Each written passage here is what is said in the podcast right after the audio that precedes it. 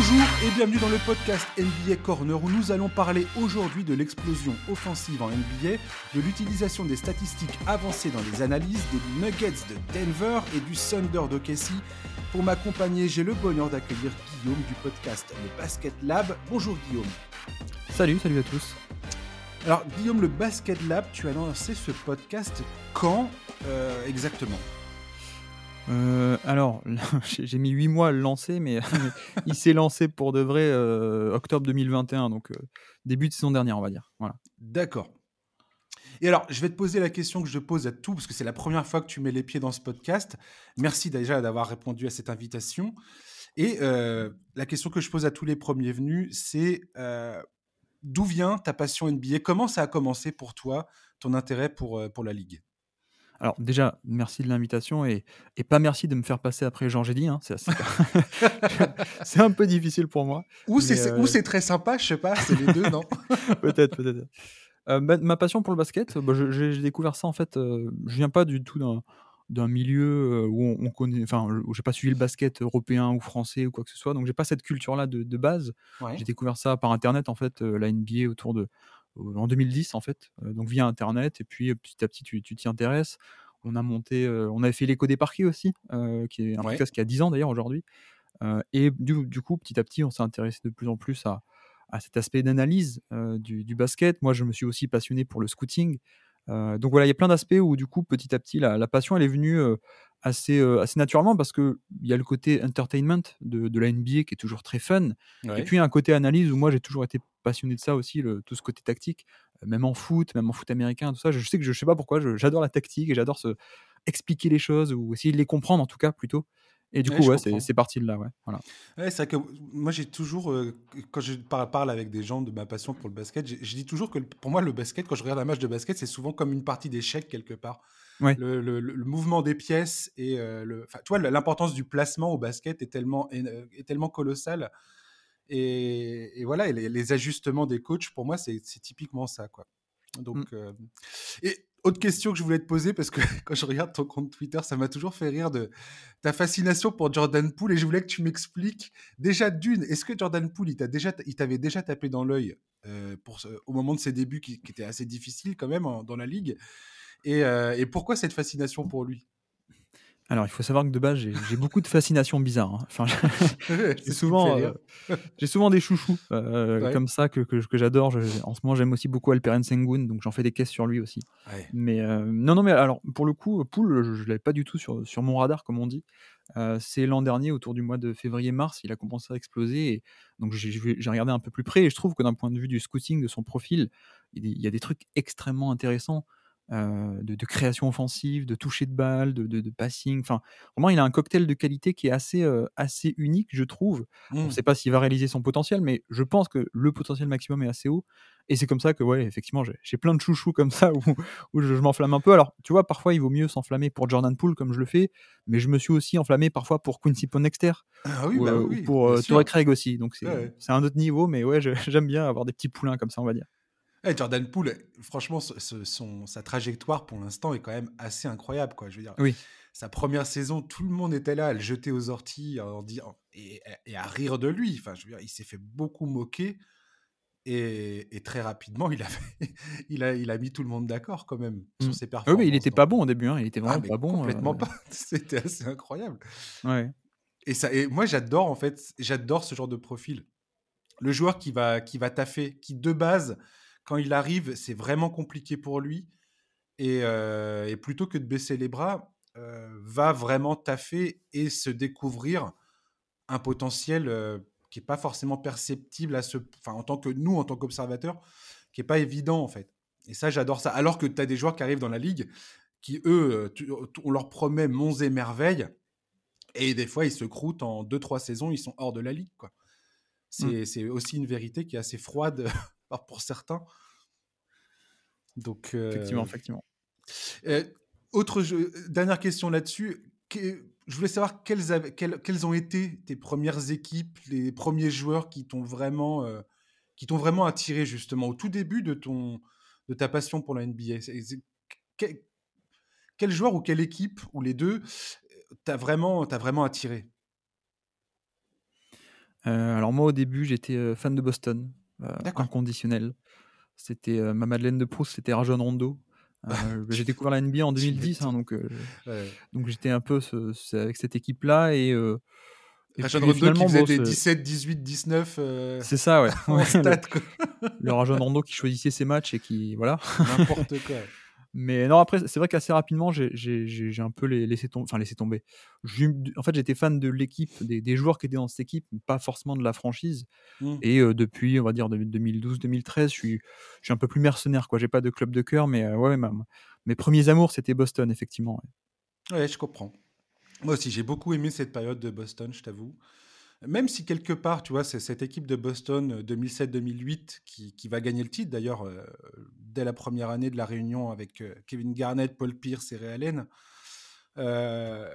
quelque part, c'est peut-être la, la, première pierre de l'ère de, de des super teams qui va, qui va culminer quelque part avec bah, Kevin Durant, enfin, quand Kevin Durant vient aux Warriors précédé euh, par, euh, par LeBron James à Miami.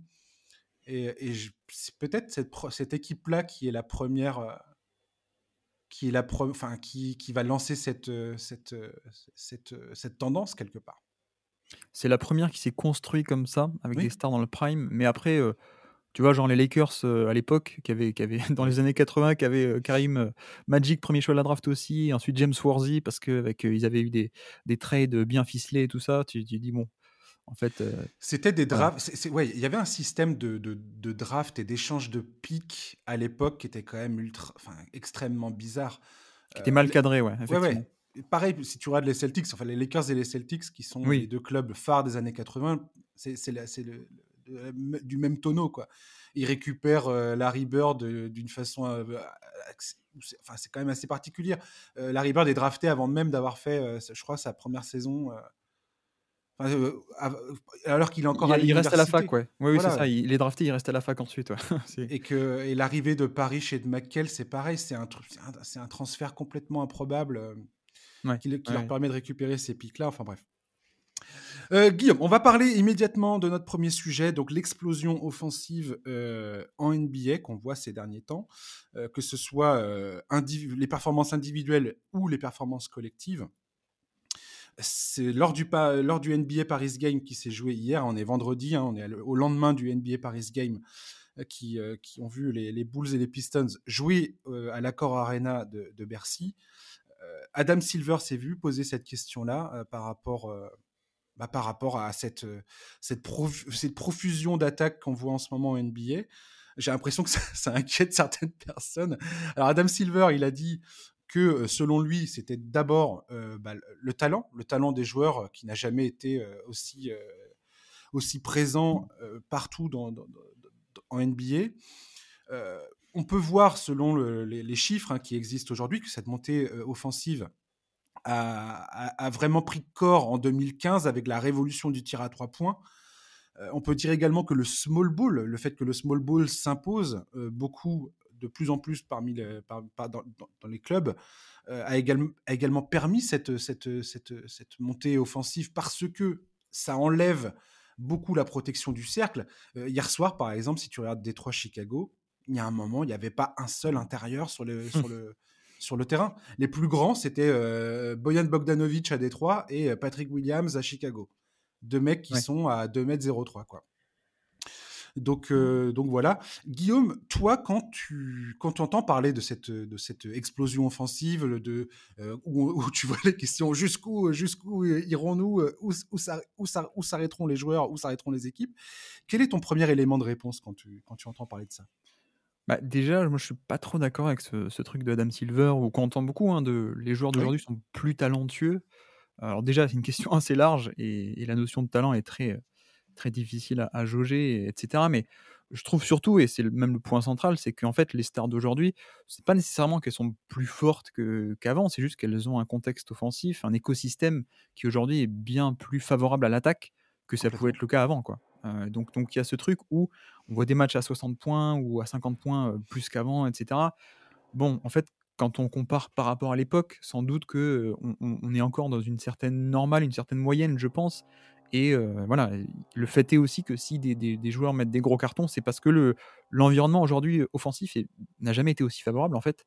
Et, c'est vrai que là-dessus, il y a pas mal de, raisons. Alors, d'un point de vue peut-être à l'échelle macroscopique, effectivement, on a un offensive rating, donc le nombre de points par 100 possessions qui a jamais été aussi haut. Et donc, à cette échelle macroscopique, finalement, on est juste sur la, dynamique de progression depuis une dizaine d'années, on va dire. Il n'y a rien d'anormal si on, regarde la, progression depuis année après année, hormis la saison 2021 qui, est un peu à mettre à part parce que contexte de jeu très particulier, les trois points, les salles vides qui faisaient que le 3, points était rentré beaucoup plus facilement. Bref, si on met un peu ça entre parenthèses, on est sur la continuité finalement. Euh, mmh. après, c'est vrai que d'un point de vue microscopique, euh, on voit une vraie différence donc par rapport à même à 2019 ou, 2020. Et pour moi, on est là encore, enfin toujours la même chose, mais pour moi, c'est juste la continuité de, l'évolution du jeu, euh, je pense, et de, ce fameux cette course vers l'avant sur l'attaque, mais c'est pas l'attaque pour l'attaque, c'est plutôt on arrive de plus en plus à trouver une certaine forme de rentabilité en fait. Hein. C'est le, le jeu évolue et moi j'avais un peu trois, je sais pas ce que tu en penses, mais j'avais un peu trois facteurs principaux qui étaient le mmh spacing qui explique cette évolution toujours plus, plus grande, l'arbitrage aussi, peut-être on, peut en parler, et le côté analytics où on se rend compte de, on sait quels sont les tirs rentables aujourd'hui et, et on, concrètement on les applique. Oui, oui, je, suis absolument d'accord avec toi. Effectivement, on ne peut pas parler d'évolution de, offensive euh, et faire ce constat-là sans parler de l'évolution des règles. Euh, c'est peut-être ce que tu dis quand tu parles de, l'arbitrage, euh, puisque les arbitres sont là pour justement comment dire, appliquer les, règles de, la NBA. Et quand tu vois à travers les différentes décennies, les différentes, oui, différentes époques de la NBA, c'est la raison pour laquelle c'est extrêmement compliqué d'ailleurs de comparer les, époques, c'est que les règles ne sont pas du tout les mêmes et que les joueurs ne, peuvent pas faire la même chose aujourd'hui qu'auparavant. Il y a quand même énormément d'évolutions qui font que euh, ça va orienter le jeu plus ou moins euh, dans une certaine direction. Il y a ça d'ailleurs.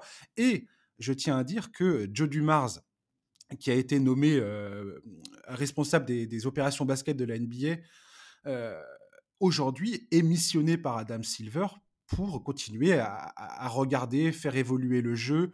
Là, cette année, par exemple, il y a eu vraiment un accent de mise sur on enlève les, fautes, les joueurs qui vont chercher des fautes avec des mouvements qui, sont, qui ne sont pas naturels. Donc tout ça, ça a été nettoyé. Il y a eu cette nouvelle règle également de dire on arrête d'interrompre les, contre-attaques. Tout ça, ça joue pour l'attaque, enfin ça joue pour la justement cette, cette, cette, cette cette profusion offensive. voilà, en termes de règlement, il y, a, de ça. le spacing, je suis absolument d'accord. On, voit bien, tous les chiffres montrent qu'à partir du moment où les, équipes ont compris que si tu shootes plus à trois points, et eh ben, tu vas, tu vas.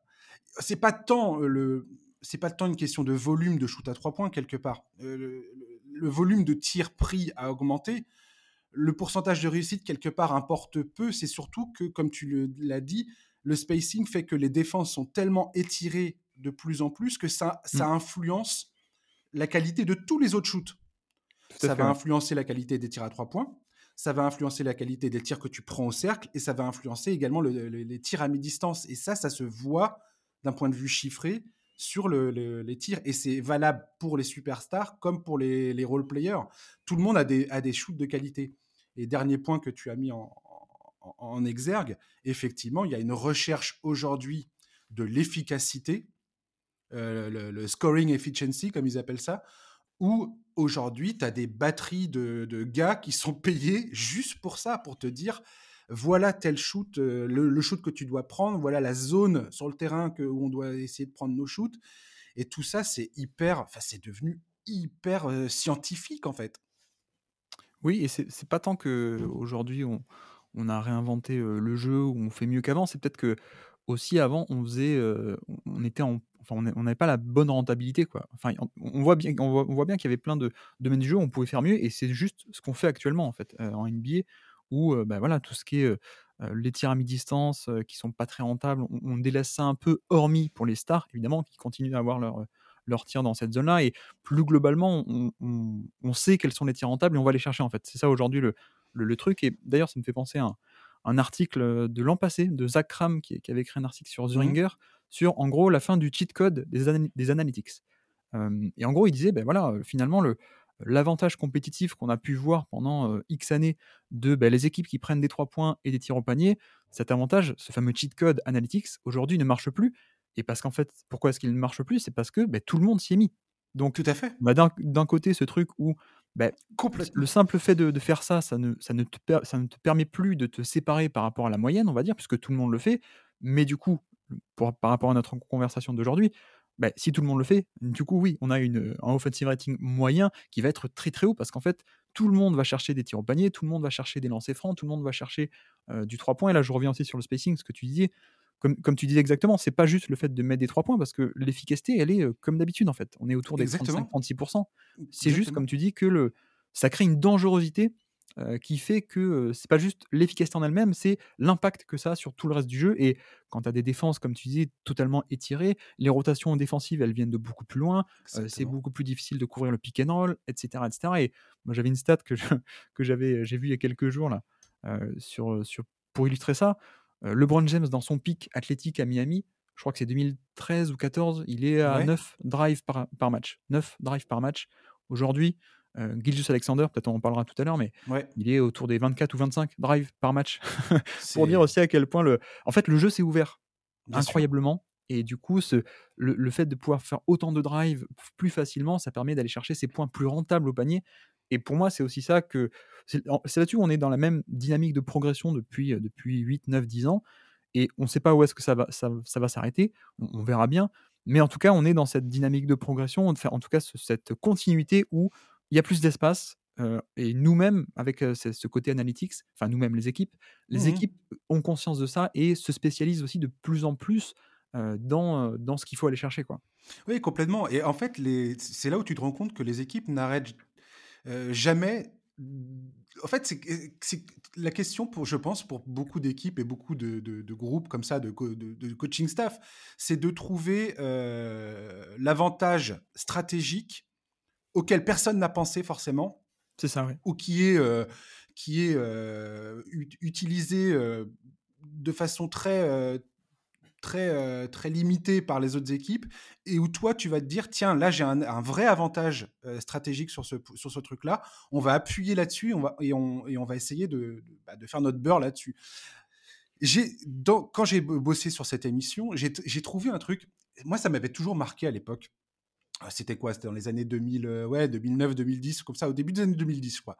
Où euh, je me souviendrai toujours euh, de, de cette discussion. Beaucoup de coachs disaient, à l'époque, dans, dans, leurs interviews, hein, Popovic le disait, Budenholzer, qui n'était pas encore aux Wolves, il était aux Bucks, il était aux Hawks, disait ça aussi. Il y avait, il y avait un refus. En fait, le, le, le, le principe, c'était de dire on prend un tir, peu importe s'il est réussi ou, raté, on revient en défense pour installer notre, set défensif pour empêcher l'équipe adverse de faire soit une contre-attaque, soit de, d'essayer de nous prendre de vitesse sur notre repli défensif. Donc on laisse quelque part tomber le rebond offensif. L'idée même du rebond offensif a été pendant un moment euh, exclu, on va dire, de la majorité des stratégies euh, des équipes. Et aujourd'hui, ces dernières années là, depuis, euh, depuis 2016, euh, depuis 2015, la saison 2015-2016, il y a un retour en force du, euh, rebond, du, rebond offensif et de l'attrait pour le rebond offensif, parce qu'aujourd'hui, il y a beaucoup d'équipes qui se disent Ah, mais en fait, si on arrive à positionner quelques joueurs et à, prendre ce, rebond offensif, ça nous fait ça, augmente notre, notre production de tirs au panier, de fait, parce que le rebond offensif est souvent pris dans la raquette, et, et, ça nous permet d'avoir un tir à, haut, à, haute, à haute efficacité. Quoi. Mmh. Et donc ce truc-là a complètement été renversé en l'espace de, ouais, de, de 5-6 ans. Le, la, tendance a, été inversée totalement. Et, ça, ça me, fait, ça, me, ça me fait sourire parce que je me dis, quelque part, la vérité d'aujourd'hui ne sera jamais, n'est pas forcément celle de demain, quoi. Et ça n'arrête jamais de, ils arrêtent jamais d'essayer de trouver les failles dans le jeu quelque part, tu vois? Bah oui, oui, c'est, ça reste. Euh, Pardon, je m'étouffe. Ça, reste une. ça, ça, reste, euh, comment dire, euh, une compétition par rapport à d'autres, en fait. Et c'est là-dessus aussi, bon, le, le, côté comparé par rapport à d'autres époques, bah, il faut toujours le faire avec des pincettes et il faut toujours comparer à quel point est-ce qu'un joueur était bon par rapport à son époque, en fait. Parce que, comme, comme tu disais tout à l'heure, ça change tellement que. que voilà, les, règles n'ont rien à voir. Les règles bah, n'ont absolument rien à voir. Et tu vois, je ne sais pas si tu connais euh, Moneyball, donc la, révolution analytics dans le baseball, début des années 2000. Bah, en fait, aujourd'hui, Moneyball, tu lis le livre, tu regardes le film, bon, c'est très sympa, hein, moi je, je, le recommande, mais aujourd'hui, ça n'existe plus, cet avantage concurrentiel, parce qu'en fait, mmh. tout le monde s'y est mis, du coup. Donc là encore, ils vont essayer dans le, dans le baseball de toujours des, statistiques encore plus avancées. Est-ce qu'on est qu'on peut pas trouver la faille ou l'information qu'on connaissait pas et qu'on là, du coup, on trouve, la tactique, etc. Et en fait, c'est un peu ça la NBA aussi, quoi. On, on, arrive à une période où, effectivement, tout le monde s'y est mis, en fait, maintenant. Euh, à ce, jeu-là. Donc, il n'y a plus cet avantage concurrentiel à faire ça, puisque tout le monde le fait. Et c'est pour ça que pour, euh, rattraper sur les rebonds offensifs, euh, c'est un peu le, futur aussi, j'ai l'impression, ou une des pistes futures de cette évolution, c'est que certaines équipes, du coup, prennent comme parti de se dire bah, comment est-ce qu'on peut regagner un avantage concurrentiel et si on jouait au jeu des possessions, finalement? Puisque tout le monde prend les mêmes tirs, tout le monde est aussi efficace, grosso modo, mais je caricature, mais voilà. Et du coup, si tout le monde prend les mêmes tirs en moyenne, bah, est-ce que la solution, ce serait pas d'avoir plus de cartouches que l'adversaire? Et c'est là-dessus où des Memphis va beaucoup au rebond offensif, Milwaukee ou Toronto, évidemment. Avec le jeu des possessions, c'est donc essayer d'avoir plus de possessions via le rebond offensif, via les turnovers, via les interceptions, etc. Donc, ça, c'est aussi une piste future qu'on n'a pas encore totalement exploitée, encore, je pense, mais qui pourrait, on pourrait le voir d'ici les 4-5 prochaines années. Et il y a aussi un truc, c'est que tu vois, le rebond offensif, quand tu regardes les, pourcentages de rebond offensif à travers l'histoire, mmh euh, finalement, euh, c'était assez élevé euh, jusqu'à il n'y a pas longtemps. Complètement. mais mais c'est juste que début des années, des années 2010, comme on a fait, comme tu dis, le spacing et tout ça, on a abandonné ça, finalement. Et là, effectivement, on, revient sur. On, le réexplore à nouveau, si, si, je puis dire, parce que on est sur en moyenne 24% d'offensive percentage en NBA, le pourcentage moyen, 24 c'est pas c'est pas énorme. Hein. Il, y a, il, y a, 10 ans, on avait encore des, plus, des 25, des 27%, des, des, même des 30%. Voilà, donc c'est pas énorme en soi, mais c'est, encore une fois, dans, un, dans une ligue où on avait abandonné ça, ben, certaines qui recommencent à le faire, euh, ben, ça redevient finalement cette, ce fameux avantage concurrentiel par rapport à, à la moyenne, quoi, finalement. Ouais, tout à fait. J'ai une question à te poser. Est-ce que tu penses, tu sais, le nombre d'articles qui ont sorti, euh, et là, il y a, c'est qui? C'est Sports Illustrated qui a enfin un superbe article avec Hakim Olajuwon qui parle un petit peu de, bah, du jeu au poste, du fait que c'est un art qui s'est perdu, et, euh, et, il pointe du doigt euh, notamment le fait qu'un joueur comme Nikola Jokic aujourd'hui est un joueur qui qui est double MVP, qui est, on va en parler tout à l'heure de, de Jokic, mais euh, qui est un joueur qui justement euh, remet un petit peu le jeu au poste aujourd'hui au goût du jour et que quelque part il y a des joueurs qui ont cette capacité-là. Aujourd'hui, euh, Joel Embiid en est un autre, bien que ça soit encore différent. Bref, est-ce que tu penses à ce parce que je vois beaucoup de gens dire ça dans, le, dans les enfin chez les commentateurs américains, que le, la NBA c'est un peu, il y a, cette idée de que ça soit des cycliques que le, les, les, big men, les, pivots, un jour reviendront, redeviendront importants dans, dans, dans, dans, une stratégie collective, dans la stratégie collective d'une équipe NBA. Et, et, juste un petit truc, je déteste faire ce genre d'exercice, mais, mais ce truc-là me fait marrer un mec comme Shaquille O'Neal aujourd'hui arrive en NBA, qu'est-ce qui se passe? Et franchement, c'est une question que j'aimerais bien, que je, me pose et je me dis, effectivement, à quoi ça ressemblerait? Est-ce que ça serait un, problème monstrueux défensivement parce qu'il se, ferait faire euh, allumer par les, par les switches défensifs et il serait incapable de bouger ses pieds assez rapidement pour, euh, pour défendre? Les tirs à trois points Ou est-ce qu'il écraserait tout le monde? Bah, La difficulté de cette question à chaque fois, c'est que tu as envie de Enfin, c'est très fun de réfléchir à ce genre de, trucs, mais moi, ce que je, pense toujours et je dis toujours, c'est oui, chaque, tu le mets en l'état comme il était, tu le mets en l'état dans la NBA actuelle, bah, tu as des limites, et notamment défensives, d'accord Mais en même temps, Shaquille O'Neal qui grandit dans les années 2000, 2010 en tant qu'adolescent et qui arrive en tant que prospect aujourd'hui. Complètement. C'est pas le même. Et c'est toujours ça où c'est un peu la difficulté de, de cette question. C'est en fait, tu peux pas transposer en l'état le Shaquille O'Neal de, de 94 ou de 96 dans la NBA d'aujourd'hui et faire des comparaisons en disant bah, là, il pourrait pas tenir, là, il pourrait pas tenir. Après, Shaquille O'Neal, c'est un physique. Oui, oui. Shaquille O'Neal, c'était quand même un monstre physique. Le gars, 2m15, 140 kilos, il court comme un lapin, il, il était absolument lunaire, Shaquille O'Neal, quand il est entré dans la ligue. Moi, oui, oui, C'était, c'était, ça, devait ça, devrait être interdit de, combiner puissance et rapidité et dextérité comme il le faisait. C'était. Oui, effectivement. Et oui, et puis tu vois, enfin même s'il y avait des, même s'il y aurait des faiblesses défensives, euh, je pense que vu ce qu'il t'apporterait en attaque, on, passe dessus. quoi. C'est le cas de plein de joueurs euh, actuels. quoi. Euh, mmh toutes les stars offensives ne sont pas des, des foudres guerre en défense. Hein. Donc, ça serait un, un trade-off, pardon, un échange assez, enfin un compromis à faire facilement. Quoi. Mais mmh. sur, sur, ce côté cyclique dont tu parlais, le jeu au poste, c'est vrai que c'est un peu, et on, revient toujours à ça, mais c'est aussi lié à la fois au contexte de jeu, le genre lui-même, mais aussi aux règles finalement. Euh, rappelons que l'âge d'or, de, notamment des années 90, euh, pourquoi est-ce, et même à 80 et même avant, hein, mais la défense de, l'autorisation de défendre en zone a tout changé. parce que pourquoi est-ce que les, joueurs de 80-90 étaient aussi bons au poste? C'est parce que tu n'avais pas le droit de zoner. Et donc, il s'était développé une espèce de tactique où tu mettais des non-shooters à 3 points, toi en tant qu'attaque, et la défense était obligée de, de, mettre des, joueurs dessus. Quoi. ils étaient obligés de rester sur eux, en fait, même s'ils n'étaient pas une menace à 3 points. Et du coup, ce qui faisait que, bah oui, du coup, les, joueurs en poste bas avaient la place de, d'opérer, quoi, finalement. Donc, soit d'aller au panier, faire le, move tranquillement un contre un, soit la défense pouvait venir aider, mais en faisant une prise à deux qui était franche et nette. Et du coup, bah, ça a créé des opportunités ailleurs, quoi. Mais donc, il y, a ce contexte de jeu, évidemment, qui est, aussi à prendre en compte. On a vu que ensuite, ça s'est un peu, ça s'est un peu diminué le, jeu au poste bas années 2000 et 2010. Je pense qu'il y a à la fois le jeu, donc les défenses de zone qui ont, qui ont aidé à, à éteindre ça, mais il y a aussi le fait qu'on a eu un creux générationnel aussi, euh, j'ai l'impression, euh, parce que Jokic et Embiid aujourd'hui sont, sont excellentissimes, mais euh, on les avait pas en 2015, quoi, ces joueurs-là. donc, donc il y a un peu le mélange des deux pour moi, à la fois la défense de zone et, et le creux générationnel, si je puis dire. Et c'est vrai que, tu vois, parmi les pistes de, qu'on développait, nous, dans, dans l'écho des parquets à l'époque, moi, j'aimais bien cette idée de dire si tout le monde, si la NBA devient vraiment small ball et si tout le monde fait du switch et tout le monde a, plutôt que d'avoir des pivots, à des petits ailiers, ben forcément, un jour, il va y avoir des pivots qui vont redébarquer là-dedans et qui vont punir le switch. Et je m'étais un peu planté à moitié, je pense, parce qu'il n'y a pas que ça comme facteur.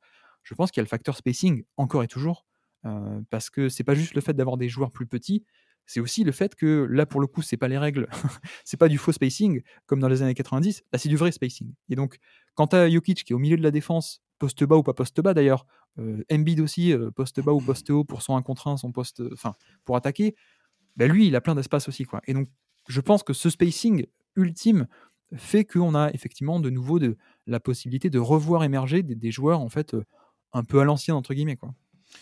Quand tu parles de ça, j'ai immédiatement eu l'image de Rudy Gobert, qui est multiple défenseur de l'année NBA, et qui, face au spacing, que lui ont apposé par exemple les Clippers euh, en playoff, mmh. bah, tout d'un coup, euh, Rudy Gobert, c'était, problématique de l'avoir sur le terrain. C'est-à-dire que euh, Tyron Lue, en utilisant Terrence Mann notamment, dans le corner, arrivait à faire en sorte de mettre le jazz face à des choix de rotation et de. En fait, on voyait bien que le jazz essayait de, faire en sorte que Rudy Gobert n'ait pas à parcourir des distances complètement folles qui de toute façon, il ne pourrait pas, il pourrait pas parcourir ces distances-là à temps pour, euh, pour faire le close-out sur le shooter. Et, tu vois bien, Jokic à Nuggets, c'est pareil. Mike Malone, tu vois bien qu'il y, a un schéma défensif qui a été créé de façon à limiter les déplacements de Jokic qui n'est pas à faire, euh, qui n'est pas à aller d'un bout à l'autre du terrain parce qu'ils savent très bien mmh. qu'il ne sera jamais dans les temps. Et que c'est ce que l'attaque adverse cherche à faire, à, mmh, bouger, euh, à bouger ce mec-là. Euh, et, et, je trouve ça, ouais, moi je, suis, je suis toujours fasciné par, par, par ça quand tu, quand tu vois ça en, live à la, dans, dans, les matchs, quand tu regardes un match, de voir comment les, les, stratégies déployées pour, pour sortir du jeu certains, certains, certains gars comme ça. Et Gobert, bah voilà, c'est, c'est, c'est, tu fais pas mieux en défense, en, protection du cercle. Et, pourtant, le, jazz s'est retrouvé confronté à de, des dilemmes qui, étaient, qui paraissaient insolubles quelque part. Et belle illustration de ça, parce que on parle beaucoup dans l'évolution du jeu du, 3 points, finalement, c'est normal. Mais je pense qu'un un meilleur exemple de, ce nouveau spacing, de cette, mmh. cette, attaque prolifique moyenne en NBA, c'est le 2 points aussi. Si on regarde les pourcentages à 2 points, j'ai calculé vite fait là. Mais même, je te dis pas par rapport à 2015 ou par rapport à 95. Si tu regardes par rapport à 2020. En 2020, le pourcentage moyen à 2 points, c'était 52%. 2023, mmh. actuellement, on est à 54,5. Ouais. voilà, c'est pas que le 3 points. Alors, en tout cas, c'est pas que le 3 points directement, le tir à 3 points, prendre des 3 points.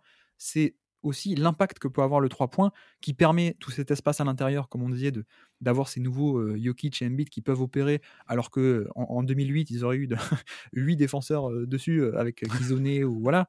Ouais, tout à fait. Mais, mais franchement, c'est, je pense qu'on sous-estime parfois, alors, parce que ça devient une habitude, le spacing, le spacing, mais ça a vraiment un impact assez énorme. Quoi. Je, je veux dire, un bond de 52% à 2 points en moyenne NBA à aujourd'hui 54,5 en à peine 2 ans, c'est, assez colossal. Et je pense que il y a aussi, alors on n'a pas dit, mais au niveau de l'arbitrage, c'est pas tant au niveau des fautes provoquées, parce que on n'a pas plus de fautes qu'avant en termes de, taux de lancer franc, mais je, pensais aussi au fait que, je crois que dans l'article que tu m'avais envoyé là, il mmh parlait aussi beaucoup plus de fautes au, niveau du panier. Ça, c'est vrai que bah, plus de spacing, tu vas plus au panier, et donc tu vas prendre ces, lancers francs au panier. Donc ça, ça, augmente en effet. Mais l'arbitrage, moi, je pensais aussi au, fait de, au dribble, en fait. Hein. L'évolution des règles par rapport au dribble où en gros, hein, tu, ce que font la majorité des joueurs aujourd'hui, il, y a, il y a 15 ans, 20 ans, 40 ans, c'était des portées de balles, c'était des marchés, c'était des reprises de dribble, etc. J'adore que tu parles de ça. Bah oui, mais c'est une part importante. Quoi. Et plus même pour moi que le côté je vais provoquer des fautes avec des feintes. En fait, ça, ça a toujours été, mais le, le porté de dribble, le, le dribble en lui-même est une grosse évolution arbitrale. Je sais pas si tu as fait du basket, mais moi j'ai fait du basket et, et savoir déterminer ton pied de pivot, pivoter sur ton pied de pivot et ne pas le lever et dribbler avant de lever ton pied de pivot et ainsi de suite. Toutes les, toutes les règles euh, fondamentales du basket que tu apprends quand, tu es jeune et qui sont une tannée hein, quand tu es, es, en train de jouer, que tu es là, tu as envie de t'amuser, tu es dans le rythme et tout, tu te sens bien, tu es sur le terrain et tout. Et là, tu fais un move, tu pars en dribble, tu dis yes, je vais faire une pénétration. Et le, à l'arbitre, il te siffle, il siffle le marché et tu es là, putain, tu es dégoûté. J'espère, et, j'ai vu Joe Dumars qui est pas mal interrogé. je, pense que c'est aussi pour ça qu'il a été nommé à cette, à cette position. C'est que c'est à la fois, on va dire, quelqu'un qui représente une certaine idée de la défense d'une certaine époque, et, et, en même temps, c'est un visage connu. Enfin, ça, permet plein de choses à la, à la, NBA en termes de communication. Et et j'espère aujourd'hui que ça sera le prochain axe d'évolution euh, en termes de règles NBA. C'est ça, ne disparaîtra pas, je me fais pas d'illusions là-dessus. Mais euh, arrêtez avec les, marchés, arrêtez avec les mecs qui font quatre pas pour, euh, pour faire une pénétration au cercle, arrêtez avec les mecs qui prennent la balle, qui font, qui marchent. des, fois, ils font ouais trois, quatre pas et ils commencent à dribbler nettoyer tout ça, pour moi, c'est aujourd'hui, c'est extrêmement important. Mais est-ce que la NBA le veut, ça? Est-ce que tu penses que c'est dans leur intérêt de, réduire le, côté offensif euh, à, travers des règles plus, plus strictes, par exemple? Je suis pas sûr. Hein. Alors, je, ne suis pas sûr non plus. Je pense que on a, on est. Je pense euh, en revanche que ils veulent pas non plus que ça devienne une espèce de travesti de basket. Je pense que le, moi je, je pense qu'il y a une y a une prise de conscience aujourd'hui sur le fait que ça va un peu trop loin et que et qu'il va falloir il va falloir il va falloir freiner un peu ce truc là quoi. Peut-être, peut-être. Après, je, je, pense que c'est aussi, tu peux voir ça, je me fais l'avocat du diable, mais c'est un peu, bah, c'est pas le même sport, mais c'est une autre interprétation de, des règles, quoi. Euh, c'est, c'est pas comme avant, c'est vrai. tout le monde n'aime pas forcément. Mais en même temps, si tout le monde le fait, bah, si tout le monde le fait, quoi. Tout le monde, tout le monde, c'est pas genre le privilège de, deux joueurs ou trois qui sont capables de faire des marchés et pas siffler. Tout le monde le fait, quoi. Mais au-delà du côté bien ou pas bien, je pense qu'il peut-être on ne le met pas assez en avant, mais je crois que c'est Ben Taylor qui avait fait une vidéo sur l'évolution de l'arbitrage qui était, qui était très bonne aussi, que on peut encourager les gens à aller la voir, mais ça fait des différences énormes, quoi. Quand tu vois quelqu'un comme Isaiah Thomas à Boston, tu te dis, bah, putain, il, est incroyable sur drive, etc. Oui, mais en même temps, il faisait un porté de balle ou une reprise de dribble sur, sur quasiment tous les drives. Quoi. Donc, pareil pour les fameux step back à, à, 8 marchés, enfin à 8 pas de, James Harden etc., etc. Et bon, à la limite, si moi, aujourd'hui, je suis pas là pour dire si c'est bien ou pas, mais en tout cas, ça explique aussi le, fait qu'on ait beaucoup plus d'attaques. C'est parce qu'on a plus de spacing et en plus, on a des, des règles ou une interprétation arbitrale plus souple, peut-être qu'il y a 40 ans ou il y a 30 ans. Ce qui fait que, bah oui, du coup, en fait, on n'a plus le même sport, quoi. Presque littéralement, j'ai envie de dire. Je, suis tout à fait d'accord avec ça. Après, moi, je doute pas sur le fait que la NBA a toujours été soucieuse d'analyser le produit qu'elle euh, propose aux fans. de, Elle a jamais eu peur de le faire évoluer. Ils ont jamais eu peur de se remettre en question eux-mêmes. La nomination de Joe Dumars, elle est tellement appuyée par la NBA que je pense que c'est un signe qui est envoyé en disant attention. Je sais pas si tu, si tu, si tu vois cette espèce de, de gars qui est euh, sur Twitter notamment qui qui s'amuse à faire des clips des joueurs qui marchent et il dit travel, travel. travel. oui, oui. Il a, et, j'adore ce gars-là. Je trouve ça extrêmement drôle.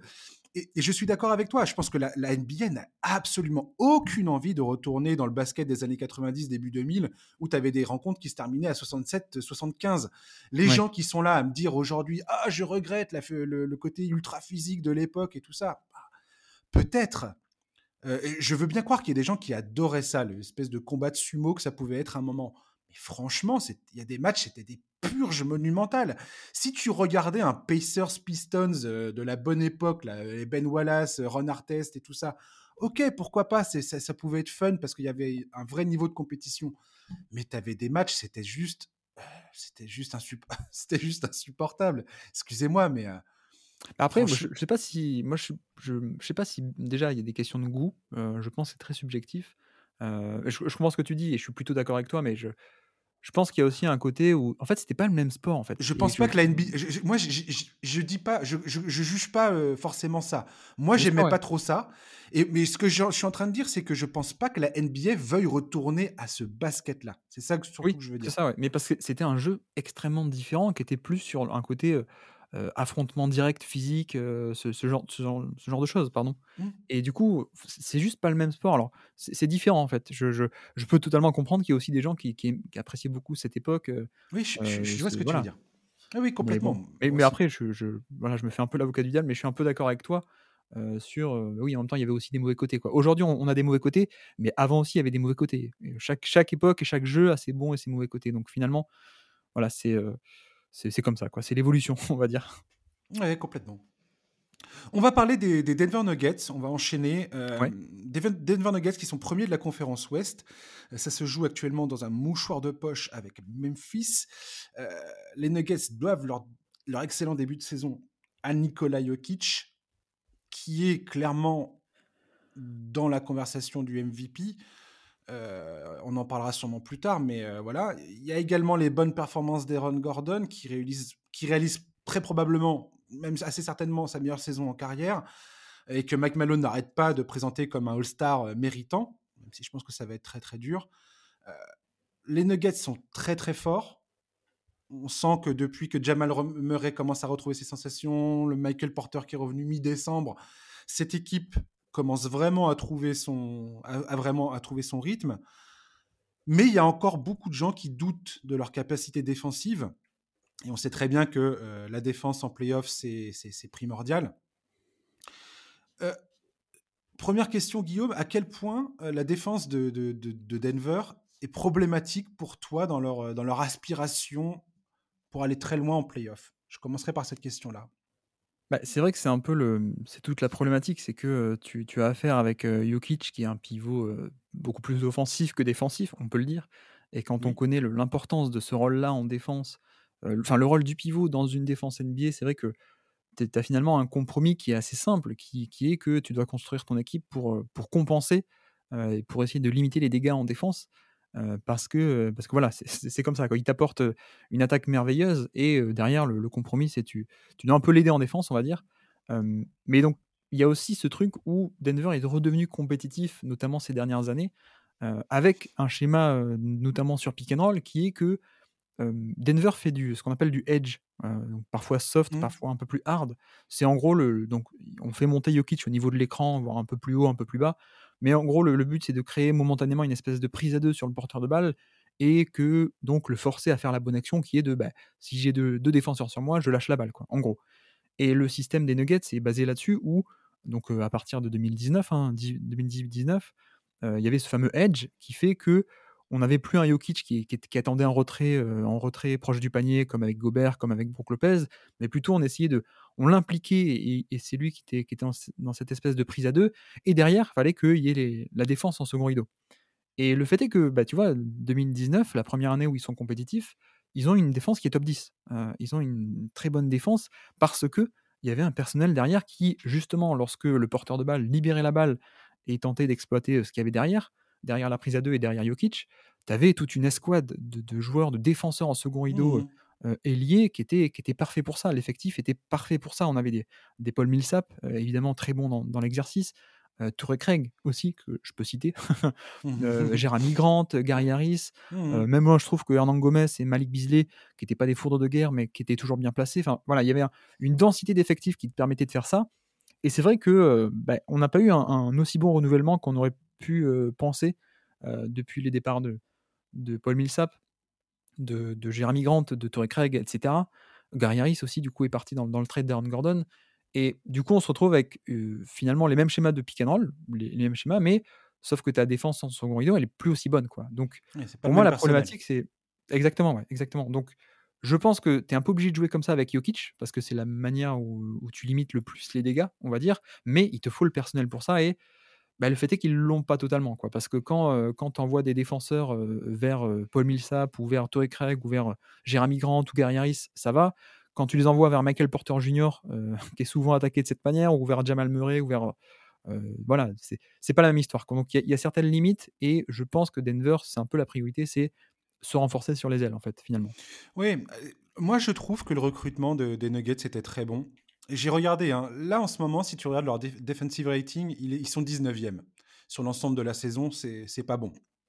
Clairement, c'est pas bon les, équipes qui sont vraiment prétendantes au titre la plupart du temps sont au minimum. Euh, si t'es pas top 10 dans les deux, en, attaque et en, défense, ça va être excessivement compliqué pour toi. Quoi. mais depuis la mi-décembre, depuis qu'ils ont récupéré tout le monde, et que, comme je disais tout à l'heure, Murray a, a, commencé à reprendre des couleurs, parce que, bon, normal, début de saison, c'était compliqué après avoir manqué autant de temps, c'est normal. Euh, maintenant qu'ils ont leur effectif au complet, depuis mi-décembre, ils sont sixième en defensive rating. Donc c'est beaucoup mieux. Et moi je trouve que euh, comment il s'appelle, Caldwell Pope, euh, Bruce Brown, tous ces mecs-là, le fait qu'il ait également Mike Malone décidé de mettre Zignaggi beaucoup plus que DeAndre Jordan, parce que DeAndre Jordan avait beaucoup trop de minutes, ça à mon goût au début. DeAndre Jordan a arrêté de jouer au basket en 2019, mais il nous l'a pas dit encore. c'est juste ça. Euh, et, donc il utilise d'autres rotations. Il a également euh, mis euh, le, rookie, la Brown, beaucoup plus. il essaie de lui trouver des minutes, tout du moins beaucoup plus, parce qu'il a, il a réalisé que sa présence sur le terrain était, était, était très bonne d'un point de vue défensif et que offensivement c'était pas un minus total. Donc, euh, je, trouve que les Nuggets, il y a quelque chose. J'ai hâte de voir dans un ou deux mois, là, euh, au niveau du All-Star, euh, du All-Star Break, où ils en seront sur la période mi-décembre et février, fin février, tu vois. je, pense que je vais jeter un œil pour voir avec un peu plus de, samples, un peu plus d'échantillons, où ils en sont à ce niveau-là. Mais bah, voilà, le gros problème des Nuggets, c'est la défense du cercle. Ils ont personne pour défendre le cercle, en fait. Oui, c'est ça, mais du coup, ils ont moins de marge de manœuvre. Quoi. Donc, s'il y a des matchs où ils se prennent une plus de 3 points et ils n'ont pas de chance de ce côté-là, bah, du coup, c'est, c'est, ça devient de suite cata et c'est un peu le début de saison. Quoi. Donc, c'est ça. Donc, voilà, il faut, faut, que ça se mette en place et je pense que ça, ça, ça, peut aller. Et notamment, ce qui était intéressant, c'est que tu vois, ils étaient 19e ou 20e au defensive rating, donc les nombres de points encaissés par 100 possessions. Il se trouve que malgré ça, ils étaient quand même troisième au net rating, donc le différentiel attaque-défense. Ils ont une attaque historique. Exactement. Donc c'est là-dessus où tu te dis, il suffit qu'il soit juste assez bon en défense, comme tu dis, et, on est en train d'aller vers ça. On n'a pas besoin que ça soit non plus une top 5 défense, mais juste que les, les KCP, les Bruce Brown, tout ça se met en place. et si tu es juste assez bon, vu à quel point tu fais en attaque, ça peut aller loin, je pense, en playoff. J'ai une question à te poser, Guillaume, concernant euh, Nikola Jokic. Oui, dis-moi.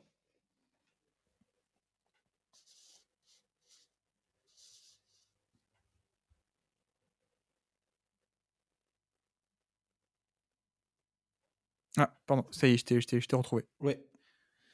Tu, m'avais posé une question, c'est ça? Oui, non, oui. Je voulais, je voulais juste te poser cette question pendant que je te tiens, parce que je tiens à préciser à mes auditeurs que je te parle des Nuggets, non pas parce que je suis archi fan de Nikola Jokic, tout le monde le sait dans ce podcast, mais parce que tu, tu, parles souvent de, toi-même de, de, Jokic et des Nuggets. Et j'avais cette question à te poser, Guillaume. Est-ce qu'il il est possible qu'aujourd'hui, Nikola Jokic, bien qu'il ne corresponde pas forcément à l'idée qu'on se fasse de, tout ça, mais est-ce que ça serait possible qu'il soit le meilleur scoreur et le meilleur créateur en NBA actuellement? Ah oui, oui, largement, largement, largement. Je pense que, en tout cas, il est, largement dans le débat pour les deux, on va dire. Euh, je pense qu'on peut répondre oui, mais en tout cas, oui, il est dans, dans ce genre de conversation. Et je pense que presque le débat qu'on pourrait avoir aujourd'hui, euh, toi et moi, c'est est-ce qu'il va avoir un quatrième MVP d'affilée? Parce que le troisième. ah oui, euh, oui tu, veux dire que le troisième, c'est plié. J'adore. Non, mais je, je, plaisante un peu, mais, mais tu, vois, tu vois un peu l'idée.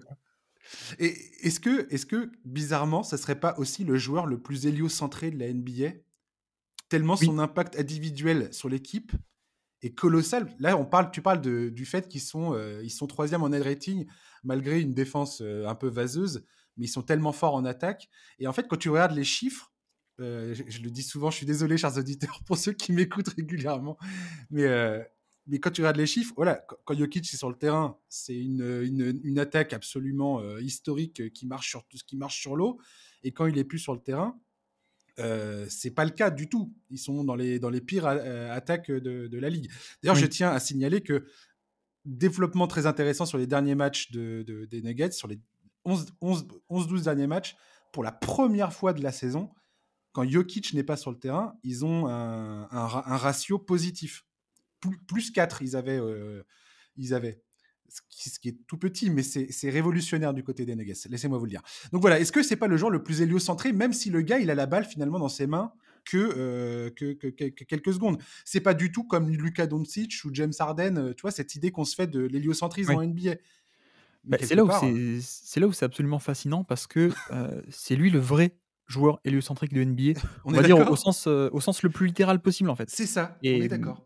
Alors qu'en fait, le, terme, je crois qu'il vient de Seth Partnow, qui est un ancien, euh, un ancien de euh, analytics de chez Milwaukee, mais qui est depuis dans les médias et qui a écrit des livres et tout ça, mmh et qui avait lancé ce truc de héliocentrique pour l'idée que, bah, un terme d'astrophysique, euh, c'est le joueur comme le soleil autour de qui les planètes tournent, quoi. Ça. Et il avait dit ça dans le sens plutôt, bah, voilà, comme tu dis, James Harden, Luka Doncic, LeBron James à certains moments, c'est lui qui a la balle, c'est lui qui fait tout. Donc il y avait cette idée. C'était le taux d'usage en fait. L'idée c'était ça, voilà. des, joueurs qui ont des taux d'usage au-delà des 30%, et tu te dis c'est ça l'héliocentrisme, alors que Jokic c'est pas, pas du tout le même délire quoi. Mais, mais l'analogie était du coup un peu incomplète parce qu'il y avait cette notion de ok, c'est lui l'astre autour de, de qui tout va tourner, mais comme tu dis, plutôt en termes d'usage et en termes de, de, qui a la balle. Quoi. voilà, LeBron James ou James Harden a la balle, et autour, les shooters, c'est les petites planètes qui tournent autour. Quoi. Et ce qui est intéressant et ce qui est fascinant avec Jokic, c'est que lui, il est littéralement le joueur héliocentrique, c'est-à-dire avec vraiment cette notion qu'il y a effectivement tout qui littéralement tourne autour de lui. Quoi. Euh, et comme tu dis, tu, tu regardes les, euh, des, stats depuis euh, de, de touche, pardon, de tracking data, donc des, les, les, les, caméras de mouvement qui capturent le nombre mmh, mmh. de, de, temps où tu as la balle entre les mains, le nombre de fois où tu la touches. Depuis trois ans, c'est lui qui touche le plus la balle en NBA. En moyenne, il est autour des 100 fois, il touche la balle par match. Mais par contre, tu regardes le haut du classement, il y a Luka Doncic à côté, il y a bah, Young, il y a Harden, etc. Mais sauf que euh, Young, Luka Doncic, James Harden, Damien Lillard, ils gardent la balle en moyenne dans un match autour de 6 minutes ou plus de 6 minutes. Lui, c'est à peine 2 ou 2,5 ouais, en termes de nombre de, secondes par toucher de balle où il a la balle entre les mains. Bah, les, les, les, classiques héliocentriques, il le garde longtemps aussi. Lui, c'est à peine 2 secondes en moyenne. Et en fait, il y a tout qui rebondit autour de lui. Donc, c'est là-dessus où c'est lui le, finalement le, vrai joueur héliocentrique. Euh, on, utilisait le terme finalement assez mal jusqu'ici, mais c'est lui, c'est lui le vrai astre autour de qui littéralement tout tourne autour. Mais je trouve ça assez marrant comment Nikola Jokic déchaîne un peu les passions dans certains cercles de, de, fans. Parce que je, tu sais quoi, je suis fan de ce mec-là et je comprends que les gens en aient marre d'entendre parler de ce gars-là.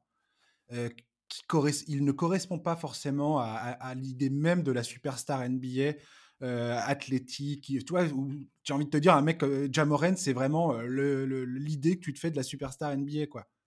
Dans certains, dans certains, Dans certains cercles. Et Jokic, je comprends que certains en ont marre de parler de lui, tu vois. ou d'entendre parler de lui tout simplement, de, as envie que Joel Embiid, que Luka Doncic soient, soit aussi sur le devant de la scène. Et quelque part, Jokic, tu regardes les deux saisons qu'il a faites avant, et tu regardes la saison d'aujourd'hui, enfin de, cette saison-là, là, de 2022-2023, il est largement au-dessus de, ce qu'il a déjà fait. Et je me demande jusqu'où il peut aller, en fait. Quand est-ce que ça va s'arrêter? Oui, parce que ça fait trois ans qu'on se dit, ben, il est extraordinaire et, il a atteint son, paroxysme.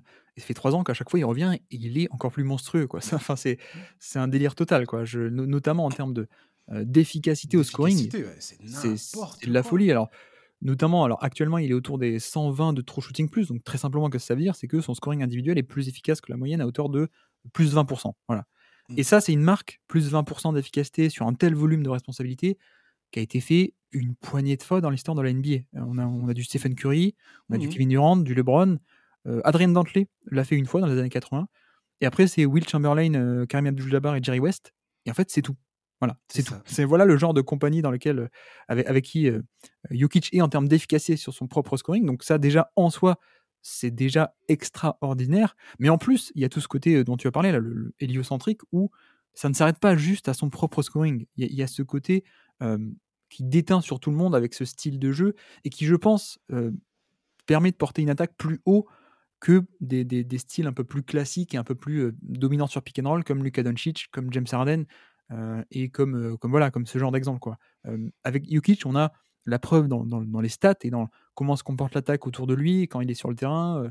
quand tu compares ça à des porteurs de balles classiques de pick on atteint des sommets et des hauteurs qui sont largement plus hautes parce que cet impact, cette dangerosité, mais aussi le playmaking et aussi le mouvement, et ce mouvement constant, cette dangerosité constante, fait que, en gros, il n'y a que Stephen Curry qui a, des, un impact similaire en termes de, de gravité et d'impact sur l'équipe. Quoi. Donc c'est, c'est assez dingue, ouais. C'est assez dingue. Ouais, c'est assez dingue. Et, ce qui est marrant, c'est qu'il voilà, moi, c'est ce que il, impose une redéfinition totale de, de ce qu'est un joueur ultra dominant dans la NBA. Oui. Et euh, c'est voilà, pour moi, ça correspond vraiment pas à l'idée que beaucoup de gens se font de, de, ça et, euh, et, je trouve ça rigolo parce que on peut dire franchement, c'est un joueur. Moi, et, ce que je trouve dingue, c'est que toi, c'est un joueur que je regarde énormément euh, jouer parce que j'ai un plaisir monstrueux à le regarder jouer. Je trouve que mmh. c'est un des plus beaux joueurs que j'ai jamais vu jouer de ma vie. Euh, clairement, moi, je vais pas cacher, je vais pas bouder mon plaisir. Et ce que je trouve assez drôle, c'est que je on a peut-être tendance des fois à, voir Jokic jouer et de se dire, le mec fait tellement ça tout le temps qu'on pourrait devenir un peu insensible à, ce qu'il propose sur le terrain. Et, moi, j'essaie de, me forcer à, comprendre que c'est c'est pas du tout euh, c'est pas du tout commun ce qu'on est en train de voir en fait. Oui. Ah oui, c'est assez historique, C'est assez historique. Mais après, je, bon, c'est la nature humaine aussi de parfois de, râler ou d'être lassé par certains euh, certains, voilà, quand, quand la domination elle est aussi, aussi grande et aussi longue, on se lasse un peu. Quoi. Donc je, peux comprendre aussi, mais je, je, vais, te dire un truc. Euh, bon, si lui il l'aime pas, euh, nous deux on, peut récupérer et, l'aimer, l'aimer pour, pour l'ensemble. oui, tout à fait. un dernier mot sur les Nuggets concernant Aaron Gordon. Je voulais parler un peu plus de lui, mais finalement. Pas vraiment, mais tant pis. Aaron Gordon, un All-Star en puissance ou pas selon toi? Euh, je ne sais pas trop, je ne sais pas trop. Euh, j'avoue qu'en plus, le All-Star Game, moi, c'est toujours une ambiguïté. Euh, c'est toujours un peu ambigu parce que c'est une récompense sportive, mais mélangée avec aussi un, match de gala et le vote des fans, donc je sais pas trop quoi en penser. après, il faut, faut, voir par rapport à la concurrence, mais en tout cas, ce qui est vrai, c'est que lui fait d'énormes progrès offensivement, mais là encore, pardon de retomber là-dessus, est-ce que Aaron Gordon, c'est pas le meilleur exemple de, de la domination de Jokic, finalement? Euh, En tout cas, c'est le partenaire idéal c'est ça, pour, euh, pour euh, Jokic. Le, le, le, le, fait de faire venir ce gars-là dans l'équipe a clairement donné à Jokic le parfait partenaire de jeu. Quoi. lui, si Jamal Murray retrouve ses sensations, et que Mike Malone peut utiliser Jamal Murray beaucoup plus pour nourrir l'attaque justement de façon beaucoup plus classique pour le coup euh, quand Jokic se repose. Donc justement essayer de, compenser les minutes où Jokic souffle sur le, sur le, sur le banc. Euh, je veux dire, il, est bien, il est bien Mike Malone entre faire jouer le, pick and roll Jokic Murray et, euh, et, la paire Jokic Gordon et après laisser Murray se débrouiller. Je pense qu'aujourd'hui, la, mission de McMahon, c'est de trouver le meilleur 5 à mettre euh, autour de Jamal Murray quand Jokic ne joue pas. Bah, c'est aussi, c'est aussi ça la pour moi la limite peut-être du du profil d'Aaron Gordon. Je sais pas s'il sera All-Star. bon, ça me choquerait pas qu'il le soit, mais je pense que c'est surtout, une une hausse d'efficacité, incroyable de sa part, mais parce qu'en fait, c'était un un joueur qui était mal utilisé à Orlando, plutôt dans la création de balle en main. Et aujourd'hui, il juste il est libéré parce qu'il est utilisé dans des domaines où il est fort en fait, hein, la finition au panier, les cuts, ce genre de choses et donc il y a ce côté-là où il y a un boost d'efficacité qui montre bien que le bon joueur dans le bon contexte offensif, on a ça. Mais c'est vrai que, comme tu dis, pour moi, le, le succès des, Nuggets passera plutôt par euh, retrouver un, Jamal Murray créateur offensif, pour le coup, lui, vrai créateur offensif de bon niveau. Euh, Aaron Gordon, je pense qu'il continuera à faire des choses, mais euh, si le destin doit passer par, par lui, ce ne sera pas un, aussi beau destin, on, va dire. J'ai trouvé une stat amusante et j'aimerais j'aimerais terminer sur les Nuggets là-dessus. Là historiquement, c'est John Hollinger qui a sorti ça sur, euh, sur le site The Athletic. Historiquement, euh, il y a 97% de chances que le prochain champion NBA soit top 3 de, sa conférence. Ce ah qui veut dire aujourd'hui à l'Ouest que potentiellement, euh, y aura pour la première fois un, un néo, un néo représentant de la conférence Ouest en finale, en finale, en finale. Soit les Nuggets, soit les Pelicans, soit les Grizzlies. Ouais, ou les Kings hein, qui sont troisième actuellement. Oui, les Kings sont, oui, c'est vrai que les Kings sont passés devant les Pelicans. Qui... Pelicans, je ne sais pas combien de temps ils vont durer, ils vont, ils vont réussir à, à tenir la baraque, mais. Euh, et, et, donc, il expose un petit peu les chiffres. Et en fait, pour que ces équipes qu'on pensait être beaucoup plus euh, probantes en début de saison, les Warriors, les Clippers, Dallas, Phoenix, pour arriver à, à, à atteindre ce top 3 de la conférence Ouest, il faut qu'il fasse une deuxième partie de saison, mais absolument euh, presque historique. Quoi. Et j'ai bah, trouvé, j'ai trouvé cette, cette, statistique assez, assez incroyable, en fait. Ouais, c'est un peu, je pense, aussi le lot de pas mal d'équipes qui, euh, quand elles ne sont pas en début de cycle, on voit qu'elles abandonnent un peu la saison régulière, ou en tout cas, elles ne sont pas autant à fond que, que, que, ça peut être au début où l'équipe est construite, quoi, finalement. C'est très vrai. Euh, et, moi, je donne toujours du crédit aux équipes euh, expérimentées comme les Warriors. Les Warriors, il, va falloir, un moment avant que je les lâche comme euh, étant mes, une équipe que j'ai pas envie de voir en playoff si je suis, si je suis leur adversaire. Mais, mais, mais je trouve ça hyper intéressant, en fait. C'est très rare, en, en, vérité, statistiquement, mmh. qu'une équipe, si les Warriors, peuvent terminer sixième ou cinquième, sans avoir jamais l'avantage du terrain de, toutes le, de, toutes les, de tous les playoffs, quasiment, ça serait, ça serait euh, du, quasiment du jamais vu. Quoi. Oui. En tout cas, moi, je, Sacramento en finale NBA, euh, ça serait. Euh, c'est la grosse cote. Hein. Il faut le jouer maintenant, du coup, en se basant sur cette stat. et surtout que les, les, équipes non expérimentées, c'est toujours excessivement compliqué quand tu mmh. arrives sur des matchs couperés en playoff. Quoi. Je, je pense qu'on a aussi. alors, c'est circonstanciel, mais on a aussi un peu l'effondrement de certaines, certaines équipes qu'on attendait plus haut. Hein. Le Phoenix, on les attendait euh, top 4. Ils y sont pas parce qu'il y a des blessures et des problèmes. Tout à fait. Euh, voilà, euh, les, Warriors aussi, on les attendait plus haut.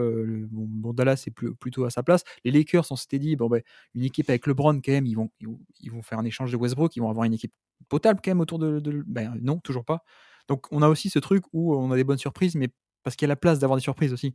Euh, si, si les Clippers étaient à fond, si les Warriors étaient à fond, si, euh, euh, si Phoenix était à fond comme on aurait pu s'y attendre, ça serait quand même des bonnes équipes, hein, les Kings, les, les, Pelicans, etc. Mais on les verrait peut-être un peu moins bien. Quoi. Mais, donc, mais en même temps, il y a la place, et ils la prennent la place, donc tant mieux pour eux. Quoi. complètement. En tout cas, c'est une stat que j'ai trouvée amusante parce que ça, ça permet de. de, de, de j'ai pas envie de dire que je suis Madame Irma et que je vais prédire l'avenir, mais, mais d'ailleurs, c'est pas moi qui ai sorti cette stat, tout simplement. C'est euh, John Ollinger, donc.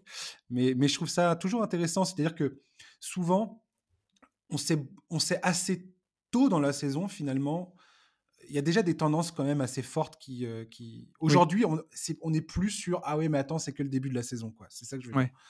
Oui, il commence à, y avoir des tendances qui sont quand même assez claires. Et quand bien même certaines équipes arriveraient à peu près en forme euh, en playoff après avoir galéré à cause des blessures, tout ça, ça va être très. C'est toujours excessivement compliqué de tout gagner à l'extérieur euh, en playoff, quoi. Mmh, tout à fait. On va terminer, on va essayer de se donner 10 minutes pour parler du Thunder. Euh, Thunder qui sont actuellement 9e de la conférence Ouest. En tout cas, ils sont en place pour disputer le play-in, potentiellement face aux Clippers. en tout cas, quand j'ai préparé cette émission, c'était le cas. ce, qui, ce, qui, me ferait absolument délirer si, c'était, si, c'était, si ça devait se passer. Parce, qu'il y a, parce que l'historique entre ces deux clubs, hein, l'échange entre Paul George et, et Checky Alexander qui est venu dans, cette, dans, cet échange et tous ces pics de draft. Et moi, j'ai eu mes doutes sur leur stratégie de reconstruction. j'ai eu des doutes sur la patience de Che Alexander de, poursuivre dans cet effort de reconstruction, qui, semble-t-il, fonctionne. Si on regarde les stats aujourd'hui du, du, Thunder, ils sont élites à plusieurs niveaux de, la ligue, hein, à, l'échelle de toute la ligue. Ils sont ils sont seconds en points par match, ils sont premiers dans les points inscrits sur euh, balles perdues, ils sont septièmes en points dans la raquette, ils sont cinquièmes dans le rythme du jeu. Euh, sur les trois points inscrits, ils sont euh, à égalité septième. Enfin, ils sont, ils sont tous les feux sont au vert aujourd'hui au niveau du Thunder, alors que c'était pas forcément censé se passer comme ça. Et je te parle du Thunder parce que je t'ai vu beaucoup de fois parler de cette équipe soit de, soit de Jalen Williams, soit de, de, Marc Degno et de la stratégie de reconstruction, tu as l'air plutôt enthousiaste et je voulais que tu m'expliques pourquoi, justement. Oui, c'est vrai que j'ai fait un tweet euh, à ce sujet euh, en faisant les louanges de, OKC. Ça faisait euh, à peu près un mois et demi que je me retenais de faire le tweet et là je me suis dit, allez, ça y est, cette fois je le fais. mais ça faisait un mois et demi que, que ça couvait et que je me dis, mais, c'est quand même très sympa. quoi. Et, mais, mais c'est vrai qu'on a, on a ce truc où pour l'instant, on le voit pas. On voit, je trouve qu'on voit pas à quel point ce qu'ils font est bien parce que le niveau de talent, alors peut-être pas de talent, mais le niveau de, de comment dire, le niveau des joueurs est pas encore top. on est encore sur un groupe qui est très jeune. Mais pour moi, si on mettait les, des joueurs très, très compétents, des vétérans avec ce système de jeu-là, on aurait des, résultats qui sont très très bons. Quoi. Et je, trouve que ce qu'est en train de développer le, Marc Degno, notamment donc le coach, et, même la stratégie globale de la franchise, c'est du, j'ai appelé ça un peu le process 2.0 par rapport au process de, de Saminki mmh à, Philadelphie, qui, moi, je suis un énorme défenseur de, cette période-là et de, des idées qui voulaient être mises en place et qui ont été mises en place avec le jeu Brett Brown qui avait mis un jeu en place qui était intéressant par rapport à l'époque, le scouting qui avait été fait, etc. Et là, on retrouve exactement la même chose, je trouve, pour moi, avec bon, le, côté on gagne les transferts avec plein de pics, ça on le connaît. le côté scouting, on va chercher plein de joueurs intelligents, on le connaît aussi. Et effectivement, sur le terrain aussi, je trouve qu'on a, un, on a un style de jeu qui est développé, qui est, qui est assez particulier, euh, avec beaucoup de rythme, avec beaucoup de, vitesse et surtout beaucoup de. On parlait de, des analytics tout à l'heure. Euh, c'est une équipe qui clairement va chercher et a confiance des, des analytics et fait tout, met tout en place pour aller chercher ça. Quoi. Euh, notamment en termes de, tir au panier, ils sont deuxième, je crois, tir totaux au panier, mais surtout en termes de drive ils sont premiers de NBA de manière outrageuse. Enfin, mmh. ils sont premiers avec 65 drives par match. et Che a beaucoup, de beaucoup, de choses à voir là-dedans. Exactement. Donc 65 par match. New York, qui est deuxième, est à 55. et après, c'est 55, le troisième 53, 52. Bref, il y a un écart qui est colossal entre le Thunder et le reste de la NBA. Et cette stat des drives illustre bien ce, style de jeu quand on les voit extrêmement rythmés, des systèmes de jeu finalement très simples mais très bien exécutés. Je crois que c'est aussi ça le secret, c'est l'exécution qui est assez parfaite de tous ces systèmes de jeu. ce qui, le fait d'avoir autant de jeunes joueurs, ça aide aussi. Hein, c'est plus facile d'apprendre à des jeunes joueurs, de modeler des jeunes joueurs que d'intégrer des vétérans, on va dire. Mais bref, on a, une attaque qui est, qui est, vraiment très très bonne et même déjà une défense aussi qui, qui a tous les concepts actuels de on va boucher l'espace à l'intérieur, on protège le panier, etc. Et je crois que la défense est top 10 aussi déjà. Oui, oui, mais moi c'est ça qui... en fait, déjà l'an dernier, la défense de, de, à la fin de la saison, avait montré des, vraiment des très belles choses. Et quelque part, euh, déjà, j'enlève rien, c'était déjà très surprenant. Moi j'avais été très surpris par ça. Ils avaient fini la saison, sur les, dernières, euh, les derniers mois de la saison, ils avaient terminé euh, huitième, je crois, meilleure défense de la ligue ce qui était assez incroyable. Quand tu regardes le personnel qui est sur le terrain, notamment la jeunesse qui est sur le terrain, moi, ce qui me surprend le plus maintenant tout de suite, c'est qu'ils ont réussi à garder ce niveau défensif, qui est tout à fait, euh, qui est tout à fait euh, bon, et qu'aujourd'hui, offensivement, ils sont en train de récolter les fruits de, leur labeur. Ils ont trouvé des solutions, ils ont trouvé leur... Euh, comme tu dis, on voit bien qu'il y, y a, quelque chose qui tient des analytics où ils savent où aller chercher leur, leur attaque ils savent générer des points, ils savent comment le faire, soit en utilisant leur star, enfin Checky Juice Alexander, soit en, en, combinant collectivement sur le terrain des, systèmes de jeu qui sont extrêmement, extrêmement pertinents. J'adore regarder cette équipe jouer, alors que voilà, c'était pas forcément parti en début de saison. Tu te dis, tiens, Thunder, je le mets, je le mets dans mon programme télé, tu vois. Et, je, voilà, leur, leur probité offensive me, je, trouve c'est le plus surprenant pour moi. Vraiment. Et là où moi je, suis vraiment très chaud et très, très impressionné, c'est que la tactique en elle-même et tout le côté schéma de jeu de, de Marc Digno, et moi je suis très impressionné. Euh, mais surtout, ce qui est génial, c'est qu'on a une, une, stratégie à l'échelle de la franchise qui est plus globale. Et par là, je veux dire qu'il y a une vraie philosophie qui est mise en place à travers le recrutement et le scouting. Euh, mmh. qui va chercher des joueurs qui vont s'intégrer là-dedans. Et c'est, c'est peut-être ça aussi une partie de, de, la révolution pour moi, ou de la mini-révolution, c'est qu'on est sur un, style de jeu de partage de balles et de rythme, et voilà, très classique, mais avec des joueurs qui sont tous, pour moi, qui remplissent ce, cette même philosophie. C'est l'objectif, c'est d'avoir des joueurs qui sont dans l'adaptabilité en mouvement. Et c'est vraiment fondamental pour moi, euh, cette notion de on va pas juste chercher des bons joueurs, il y a aussi un certain profil qui est comment est-ce que tu te comportes dans l'espace, à la fois en attaque et en défense? C'est-à-dire, en attaque, il faut que tu sois un bon passeur, que tu saches dribbler, que tu saches shooter. Vraiment, adaptabilité en mouvement de ce côté-là. Et puis, pareil en défense aussi. c'est pas juste on prend des défenseurs qui sont bons face au ballon. Il y a un côté très intelligence de jeu. Et là, je pense qu'on partage le même amour de, de, Jalen Williams, toi et moi. mais, mais, non, mais c'est complètement ça. et moi, il y, avait un, il y, avait un, trade qui m'avait un peu. que je retiens un peu, alors que c'est un trade mmh. mineur, mais il y a deux ans, je crois, ils avaient, fait, ils avaient envoyé Amidou Diallo contre Zvi, Zvi Mikhailuk à l'époque, et qui peut paraître un trade totalement anecdotique, mais pour moi, ça illustrait parfaitement cette philosophie de Amidou Diallo, excellent athlète, qui a un peu du mal à développer les skills, mais excellent athlète et qui fait des choses en, à Détroit, mais il n'entrait pas totalement dans ce système de jeu qu'on voulait faire, d'intelligence de, jeu, de jeu dans l'espace, de passing, de, défense collective. Et on va plutôt tenter le coup avec euh, Sfi Mikhailuk, bon, mmh. qui du coup n'a rien donné, hein, mais ça illustre bien ce truc de on ne veut pas juste des bons joueurs, on veut aussi des joueurs qui collent parfaitement à la tactique euh, qu'est en train de mettre en place le coach. Et c'est là-dessus où le projet est très intéressant parce que, euh, bon, tu as des. Chez Alexander, tout le monde connaît. Euh, Chet Holmgren va revenir, bien sûr, dans la protection du panier, le switch, etc. Mais même Josh Giddy, en termes de, défense, mais surtout le passing, l'intelligence de jeu. Kenrich Williams, Jalen Williams, finalement. Voilà, c'est vraiment que des joueurs qui savent faire un truc. Et pour moi, c'est cette notion de d'adaptabilité des deux côtés du terrain. le projet de d'Okessi est probablement un des trucs les plus fascinants euh, qui ouais. été donné de voir en termes de reconstruction. Je, suis content que tu aies cité Saminki aux Sixers parce que pour moi, ça, on est dans, dans le, même, euh, dans le même délire en termes de, de fascination. En tout cas, moi, de mon point de vue à moi, hein, c'est comme ça que je le vis. En termes de fascination, j'ai hâte de voir comment Sam Presti, avec le trésor de guerre qu'il a en termes de pic, je, suis, je reste complètement dégoûté qu'on ne verra pas Chet Holmgren cette saison avec cette équipe. Au moins, euh, tu vois, j'aurais bien aimé le voir sur les deux derniers mois, tu vois. Même si je pense qu'ils n'auraient pas parié, la, enfin, ils n'auraient pas mis, euh, ils l'auraient pas mis dans cette situation-là. C'est vraiment dégueulasse de lui faire ça quelque part. Euh, mais je, je... c'est une équipe, je pense, sur les deux, trois prochaines saisons là, j'ai hâte de voir qu'est-ce que ça va donner et quelle décision va, prendre Sam Presti. Quel transfert il va capable. J'ai hâte de voir quel transfert il va nous sortir avec les pics de draft dont il a, qu'il a à sa disposition.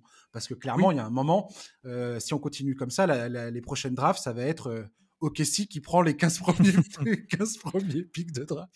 Mais non, mais justement, c'est là où il faut avoir conscience aussi que ce, tous ces pics de draft récupérés, ils ont plus de valeur en tant que asset à échanger oui, en tant que futur joueur. Quoi. C'est, pas, l'objectif n'est pas de drafter plein de joueurs. L'objectif, je pense, c'est que euh, tu vois, ils vont récupérer Chet Holmgren la saison prochaine, un effectif qui est déjà compétitif, des Josh Guidé, des Lou Dort, des, des, comme ça qui, qui se sont développés. Ils vont les signer un gros free agent et en tout cas, ils ont la possibilité de faire à la fois gros free agent, euh, free agent vétéran compétent et d'un coup, tu balances 5 pics pour aller chercher une star. Euh, c'est ça. Et du coup, du jour au lendemain, ça se trouve 2024, on va peut-être parler d'une équipe qui va être top 4 de sa conférence, à, jouer gros. Je dis n'importe quoi, hein, mais imagine, ils vont chercher euh, Kevin Durant et ils signent des role-players de luxe à la free agency. Euh, voilà, d'un coup, ça peut aller très très vite cette reconstruction euh, parce mmh. qu'il y a à la fois ce côté développement tactique qui a été fait, les jeunes progressent et en plus, tous ces assets pour en faire quelque chose, oui, ça va être, ça, ça peut démarrer très très vite, quoi, finalement. Et tu sais quoi? Tout à l'heure, je parlais des Clippers. On va terminer là-dessus. Ce sera le dernier mot. Tu, tu, tu, tu, réponds à ça vite fait et après, c'est terminé. Je te laisse tranquille, promis. euh, ce que je trouve dingue, c'est que potentiellement, le ce transfert de Paul George, entre Paul George et Che Gilgeous Alexander, aujourd'hui, le Thunder est positionné pour être le, le grand vainqueur de ce transfert ce qui à l'époque n'était pas du tout évident. On sait très bien pourquoi les, pourquoi les Clippers ont fait ce transfert. Ils étaient obligés parce que c'était la condition sine qua non de faire, pour faire venir Kawhi. Et ils ont payé le prix, non pas pour Paul George, mais pour faire en sorte que Kawhi vienne chez eux et que euh, bah, Paul George mmh. aussi. quoi. Il y a ça, et quelque part, ils n'avaient pas trop le choix, et Sam Presti a totalement utilisé son, le, tout le levier, toute la force de son levier pour, euh, pour, euh, pour, pressé comme un citron tout ce qu'il pouvait. Mais je trouve ça génial que dans quelques années, potentiellement, on regardera en arrière et on se dira waouh. Contrairement aux Lakers, par exemple, qui eux ont, remporté un titre, quoi qu'on en dise, quoi qu'il se passe. Ils ont tout donné pour Anthony Davis, ils ont remporté leur titre. Un titre dans la bulle, on s'en fiche. Dans les livres d'histoire, on, aura, on, aura, potentiellement oublié ça à un moment ou à un autre. Mais les, les Clippers, non, pas du tout. Et je crois que la leçon aussi de ce trade-là, et je pense que pas mal d'équipes feraient bien de, la retenir, c'est que trader une superstar, c'est jamais trop tôt, mais c'est parfois trop tard.